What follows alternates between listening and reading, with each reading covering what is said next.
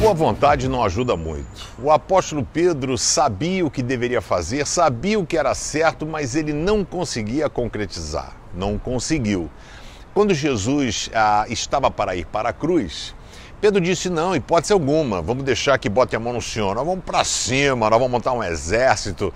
E aí Jesus chegou para ele e falou: Pedro, olha só, o cálice que eu vou beber, que é a morte de cruz, você agora você não está pronto para ir para o mesmo lugar que eu vou. E Pedro achou que estava, falou: eu vou, ninguém vai botar a mão no Senhor, nós vamos montar um exército. E pai, Jesus abriu os olhos de Pedro e disse: Pedro, antes que o galo cante, hoje, daqui a algumas horas, você vai me negar três vezes. E não deu outra. Sabe o que acontece? A gente é regido pela nossa natureza humana. E a nossa natureza humana, às vezes, tem desejo de fazer coisas que nós não conseguimos controlar.